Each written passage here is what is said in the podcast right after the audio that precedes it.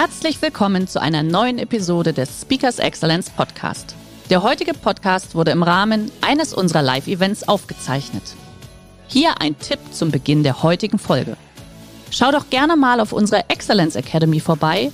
Hier findest du rund um die Uhr eine große Auswahl an exklusiven Online-Videokursen von hochkarätigen Speakern. Den Link dazu findest du in der Beschreibung. Jetzt aber viel Spaß beim Anhören.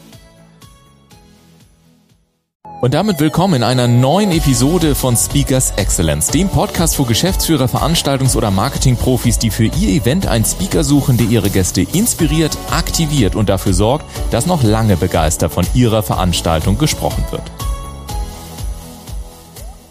Konflikte sind Wachstumsmotoren für jedes Unternehmen. Und wenn Sie dieser Satz jetzt überrascht oder aktuell noch verwundert, dann dürfen Sie sich jetzt ganz besonders auf meinen heutigen Gast freuen. Er sagt, jedes meiner grauen Haare stammt noch aus der Zeit, in der ich versuchte, einen Konflikt mit dem Verständnis zu lösen, welches normalerweise Anwendung in vielen Unternehmen findet. Da gehören Konflikte demnach bekämpft, aus dem Weg geräumt, hindern nur am Erfolg und im Zweifel, da muss der Mediator oder die Mediatoren ran. Und das Ergebnis sind oftmals neue Konflikte. Seine Erkenntnis, wir müssen Konflikte anders betrachten und lösen.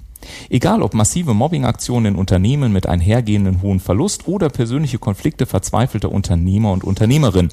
Er hat bereits über 300 Unternehmen dabei begleitet, Konflikte nachhaltig zu lösen und das erst recht dann, wenn nicht mehr nur der Hof Lichterloh brannte. Er sagt, es wird Zeit, dass wir die Kraft und Energie von Konflikten nutzen, statt sie zu bekämpfen. Und ich freue mich, dass er heute hier im Podcast ist und sage herzlich willkommen zum Konflikt Konfliktmotivator Wolfgang Walter Wulle. Schön, dass du da bist. Ja, lieber Ulf, schön, dass ich da sein darf. Ich finde das ganz toll und habe mich sehr darauf gefreut, auf den Podcast-Show mit dir. Vielen, vielen Dank. Sag mal, Wolfgang, nimm uns mal mit zu dem Moment, als du für dich erkannt hast, mit dem bisherigen Verständnis in der Konfliktbewältigung, da kommen wir nicht mehr wirklich weiter. Ja, da erinnere ich mich noch ganz genau dran. Da rief mich ein Unternehmer an, für den hatte ich schon den ein oder anderen Brand in seinem Unternehmen gelöscht. Und so ungewohnt für ihn druckste er so rum, bis er dann plötzlich in aller Klarheit sagte, ich will, dass Sie meine Ehe retten. Und das war so ein Moment, als ich dann abends im Bett lag und nochmal so darüber nachdachte, wird mir klar, diesen Brand kann ich so nicht löschen wie bisher. Und da habe ich am anderen Tag zu ihm gesagt, ich kann Ihnen nicht versprechen, dass ich Ihre Ehe retten kann. Wir können versuchen, dass Sie in einer gelingenden Beziehung leben. Und eine gelingende Beziehung ist etwas, wo auf der Ebene, und es gibt so vier Beziehungsebenen und eine der Beziehungsebenen, die oberhalb der Gürtellinie liegt, das ist die Ebene des Miteinanders. Und das haben wir dann auch geschafft. Weil es ist egal, also eine gelingende Beziehung kann in einem getrennten Zustand oder auch zusammen sein. Das ist egal. Wichtig ist nur, dass die Anliegen von beiden Personen miteinander beachtet werden und auch dann in der Lösung miteinander beide das Gefühl haben, dass ihre wichtigsten Anliegen berücksichtigt sind. In der Vorbereitung habe ich auf deiner Internetseite beim kurzen Video einen sehr, sehr spannenden Satz gehört. Da sagtest du, Konflikte sind Wachstumsmotoren. Ich hatte es auch gerade schon in der Anmoderation gesagt. Was heißt das genau? Die Energie, die in Konflikten steckt, die ist ja zweigeteilt. Äh, wir haben die zerstörerische Energie und wir haben aber auch die motivierende, treibende Energie. Und das hat einfach was mit unserem Gehirn zu tun, weil in unseren Emotionssystemen, dort wo das Feuer entfacht wird, können wir auch die positiven Treibstoffe im Gehirn produzieren lassen, die uns eben wachsen lassen, wenn wir Konflikte lösen und wenn wir sie vor allen Dingen richtig lösen. Also wenn wir auch lernen, richtig zu streiten. Wir sind uns gewohnt, falsch zu streiten. Das Falschstreiten, das kennen wir seit unserer Kindheit. Und das hat sich so manifestiert in uns und deswegen streiten wir so, wie wir streiten. Man kann aber auch richtig streiten. Und du hast es gerade schon angesprochen, Menschen haben unterschiedliche Historien. Die einen, die sind in ihrer Kindheit vielleicht mit Konfliktlösungen, ja, ich sag jetzt mal, in Kontakt gekommen, die sehr konstruktiv waren. Andere haben Konflikte vielleicht immer nur als diese zerstörerische Kraft erlebt. Wie kann man es denn dann hinbekommen, dass, wenn unterschiedliche Historien vorliegen, sich trotzdem Menschen konstruktiv mit einem Konflikt auseinandersetzen? Vor der Aufgabe stehe ich immer wieder, wenn ich in Unternehmen gerufen werde, wenn es dort so richtig brennt. Das geht nur über eine andere innere Haltung der Menschen. Ähm, also da, da können wir nicht einfach jetzt sagen, wir haben jetzt hier irgendwie ein Kommunikationsmodell und wenn wir jetzt diese Phrasen anwenden, dann wird alles gut. Das funktioniert nicht. Ich bin ja auch seit 13, 14 Jahren begeistert von der gewaltfreien Kommunikation von Marshall Rosenberg. Und Marshall Rosenberg hat auch mal gesagt, die gewaltfreie Kommunikation ist kein Kommunikationsmodell in der Form, wie wir es kennen, sondern es ist eine Form der anderen inneren Haltung unseren Mitmenschen und uns selbst gegenüber. Und mit dieser, mit der Veränderung der inneren Haltung verändert sich eben auch das ganze Umfeld. Du hast gerade schon angesprochen, dass du im Bereich Neurowissenschaft ja auch sehr aktiv bist. Ich habe gesehen, du hast sogar Neurowissenschaft studiert. Ähm, was fasziniert dich an der Neurowissenschaft in Bezug auf Konflikte und warum ist die so gut geeignet, um Konflikte auch in Unternehmen lösen zu können oder wahrscheinlich auch privat? Das hat natürlich irgendwas mit meiner eigenen Heldenreise zu tun, auf der ich äh, hier nun schon das ein oder andere Jahr unterwegs bin. Und mir wurde so mit diesen Einsätzen, die ich immer hatte draußen, ja, die auch für die paar grauen Haare gesorgt haben, die ich da, und es sind einige zusammengekommen, die ich auf dem Kopf tragen darf. Meine Reise zu einem tiefen Verständnis hat genau mit diesem Masterstudium begonnen. Weil Konflikte stehen im Kopf und in, mit, in den Emotionszentren, die wir da haben im Gehirn, dort wird das Feuer entfacht bei Konflikten. Und deswegen hat mich das fasziniert, ähm, was steckt da dahinter. Und es war eine sehr intensive Reise natürlich auch, diese, diese, dieses Masterstudium. Und gleichzeitig ist eben auch mit Unternehmen, mit Einzelklienten, mit Paaren äh, letztendlich zu, zu erleben, was da passiert. Und es war eine intensive Reise mit einer klaren Erkenntnis, Konflikte sind Wachstumsmotoren, wenn wir sie als Chance sehen und nicht länger bekämpfen.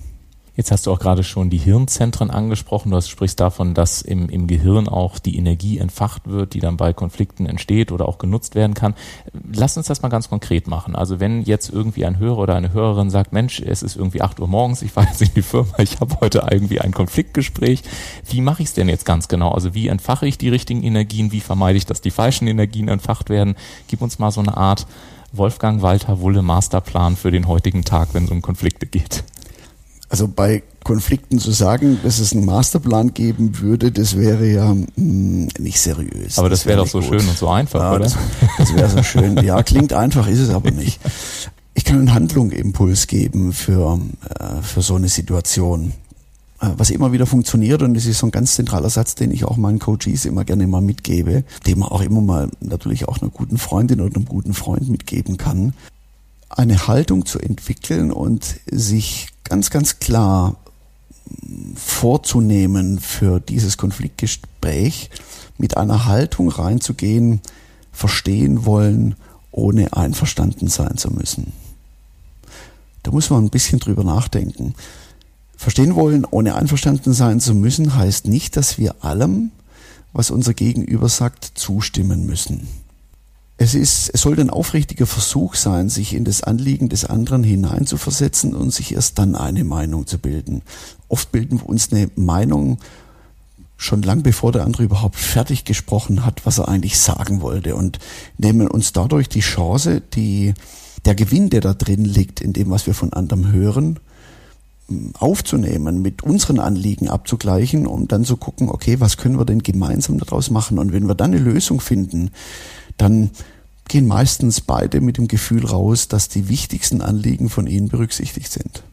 Ein sehr, sehr schöner Gedanke, der mich daran erinnert, als Vera F. Birkenbiel ihrer Zeit sagte, wir können uns darauf einigen, äh, dass wir uns heute nicht einigen können. Das nannte sie dann Zweinigen. Äh, es erinnert mich so ein bisschen daran, als du das gerade sagtest. Und ich finde tatsächlich auch persönlich, ähm, ich sage manchmal, ich erwarte nicht immer, dass Dinge akzeptiert werden, aber ich erwarte, dass sie respektiert werden im Sinne von, dass es einen wertschätzenden Dialog gibt. Ist es so ein bisschen das, was du damit auch meinst? Ja, respektvoller Umgang ist auch in der gewaltfreien Kommunikation natürlich etwas, was, ähm, was ganz, ganz oben steht. Also wenn wir keinen respektvollen Umgang miteinander pflegen können, dann können wir auch keine Konflikte lösen. Es klingt so, als ob Konflikte eher ein systemisches Konstrukt sind. Also getreu dem Motto, sie lassen sich schon an vielen Stellen vorher vermeiden, bevor sie überhaupt in einem Unternehmen zum Tragen kommen, wenn man sich auch die Mühe gibt, auf vermeintliche Kleinigkeiten zu achten, auf Respekt, auf Wertschätzung, vielleicht mal ein Dankeschön zwischendurch, vielleicht mal nachfragen. Sind es manchmal die einfachen Tipps, die es braucht, um dann wirklich vielleicht sogar kostspielige Konflikte in Unternehmen zu vermeiden? Unbedingt, unbedingt. Wir haben ja, wir haben ja vier Beziehungsebenen und ähm, die unterste Ebene, das ist so die Hölle des menschlichen, äh, der menschlichen Beziehungen. Das ist die Ebene des Gegeneinanders, sind so politische Spielchen, das ist dann Missgunst, Mobbing, alles, was da so drin steckt. Und die nächsthöhere Ebene, da ist es auch noch nicht viel besser, das ist die Ebene des Nebeneinanders. Und auf der Ebene, und die treffe ich sehr, sehr oft in Unternehmen an oder auch in Partnerschaften, wenn, wenn ich auch bei Freunden bin oder so, das ist die Ebene des Nebeneinanders. Und dort spüren wir die Reibereien. Und da werden Konflikte ignoriert und totgeschwiegen. Und das ist genau der Punkt, wo dann irgendwann der Übergang vom Nebeneinander ins Gegeneinander stattfindet.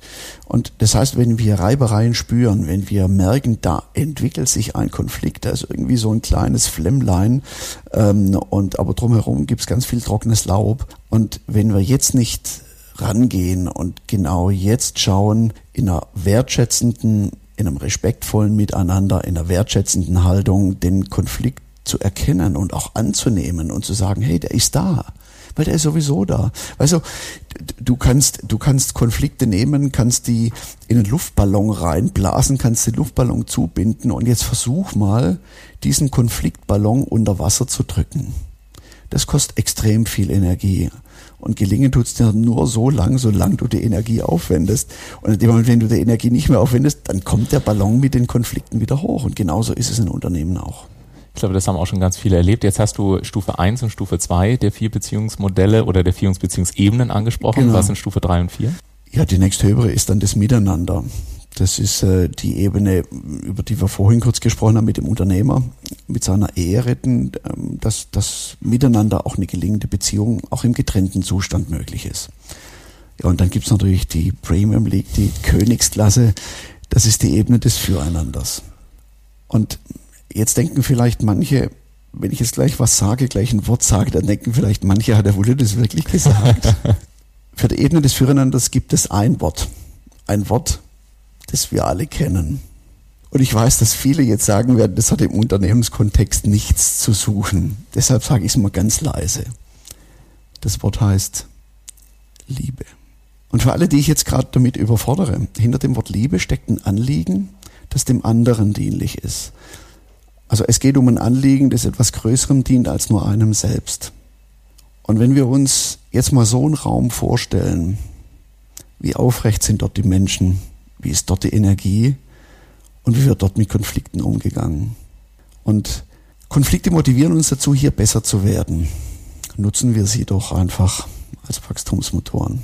Definitiv. Und eigentlich ist dieses Thema, ich sage auch nochmal leise, Liebe, eine Podcast-Folge für sich, denn äh, in meiner persönlichen Erfahrung stelle ich fest, dass gerade mit diesem Begriff immer sehr, sehr viele äh, Interpretationen und Wörter vorhanden sind, aber dieses Konstrukt dieser bedingungslosen Liebe, dass einfach mal was sein darf, dass eine Meinung auch mal sein darf, dass man sich da wertschätzen auf Augenhöhe trifft, das finde ich vor allen Dingen mal faszinierend. Ich glaube, unser, unser ganz großes Grundbedürfnis, was wir alle haben, und das gilt mit Sicherheit auch für jeden einzelnen Mitarbeiter jedes Unternehmens von allen unseren Hörern und Hörerinnen, die gerade zuhören, ist, dass die Menschen einfach gesehen werden wollen. Und meine Erfahrung ist, in dem Moment, wo man Menschen das Gefühl gibt, dass man sie wirklich sieht und dass man sich einen Moment nimmt, um sie wirklich mal zu sehen, verpufft ganz viel von dieser von dieser Energie, die aufgewendet wird, die letztendlich zum Ausdruck bringt, so, ich hau jetzt mal auf den Tisch, damit endlich mal jemand hinguckt und mich auch mal sieht. Ich sehe dich fleißig nicken. Erlebst du das auch so? Genau so ist es. Und deswegen nochmal zurück zu dem Satz, verstehen wollen, ohne einverstanden sein zu müssen. Das ist genau dieser aufrichtige Versuch, sich in das andere, in das Anliegen des anderen hinein zu versetzen. Und Nochmal zu dem Wort Liebe. Ich habe ja 2005 mein Unternehmen verkauft, das ich fast 30 Jahre geführt habe. Und da war dann irgendwo so für mich der Moment, was mache ich jetzt? Prägend war da für mich ein, Morgen, als ich aufgestanden bin und an der Wand gelesen habe. Das stand da nicht wirklich. Ich habe es einfach so für mich gesehen. Das sollte wohl so sein. Weiß auch, weiß auch ich, wie das passiert ist. Du bringst die Energie der Liebe in die Wirtschaftswelt.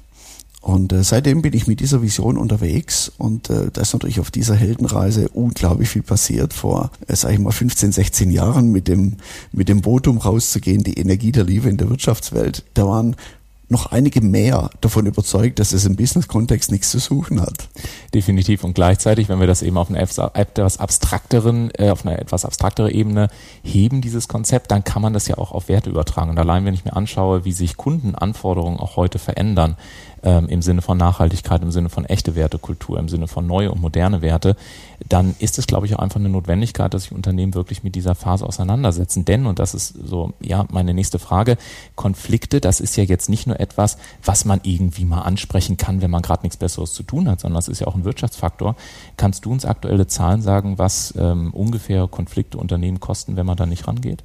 Da gibt es keine Zahl. Ich habe da auch schon mal drüber nachgeforscht, weil, weil, so viele Konflikte natürlich totgeschwiegen und ignoriert werden. Was wir nicht totschweigen können, wo es auch konkrete Zahlen gibt, äh, das sind die Folgen von Mobbing. Und die Folgen von Mobbing führen jährlich in Deutschland zu einem Schaden von 12,5 Milliarden Euro. Und wenn diese Erkenntnis nicht genügt, zu sagen, Beziehungsarbeit gehört in Unternehmen und nicht nur in die Tantra-Gruppe, ähm, dann weiß ich nicht, was es sonst noch braucht an Zahlen, Daten, Fakten, um die Notwendigkeit der Beziehungsarbeit in Unternehmen auf eine höhere Stelle zu stellen. Da bin ich völlig bei dir. Was würdest du sagen, wenn sich jetzt ein Hörer, eine Hörerin fragt, hm, der Wolfgang Wolter-Wulle, das klingt ziemlich vernünftig, was der sagt. Ich überlege vielleicht mal mit diesem Mann ein oder zwei Tage zu arbeiten. Was dürfen die Menschen von dir und deiner Arbeit erwarten? Dass es hinterher anders ist wie vorher. Meine alte Deutschlehrerin würde jetzt sagen, geht es ein bisschen konkreter. ja, also ähm, wir arbeiten natürlich ganz, ganz äh, konkret an den Beziehungsebenen und ich schaue mir über eine Konfliktbilanz, die ich entwickelt habe, äh, an, wie ist die Konfliktbilanz des Unternehmens. Und ähm, das ist immer wieder auch sehr, sehr spannend, weil wir haben ja nun zwei verschiedene Bilanzen. Wir haben die betriebswirtschaftliche Bilanz, da werden so die systemisch praktischen Dinge ähm, beobachtet, angeschaut, immer wieder äh, das Monitoring draufgesetzt. In dem menschlichen Bereich, da haben wir noch keine wirkliche Bilanz und somit habe ich die Konfliktbilanz erstellt und in der Konfliktbilanz sehen wir, wo steht das Unternehmen, wo müssen wir ansetzen und wo können wir am schnellsten vor allen Dingen auch eine Entwicklung vom vielleicht gegeneinander, nebeneinander in die beiden höheren Ebenen in das Miteinander und Füreinander bringen. Dann wünsche ich dir dabei ganz, ganz viel Spaß. Ich sage dir vielen, vielen Dank für die spannenden Einsichten und äh, ja, danke, dass du einfach heute auch mit deiner Energie äh, hier warst, die, glaube ich, auch sehr klar im Podcast zu hören war. Vielen Dank, lieber Wolfgang Walter Wull. Äh, das ist so schwierig, ich übe das auch. Wolfgang Walter, Walter Wull, entschuldige bitte, dem Konfliktmotivator. Ich danke dir sehr. Ja, danke schön, dir auch.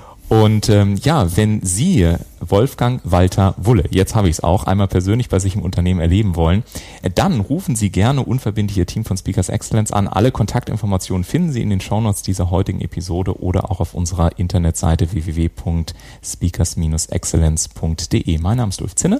Machen Sie es gut. Bis zum nächsten Mal.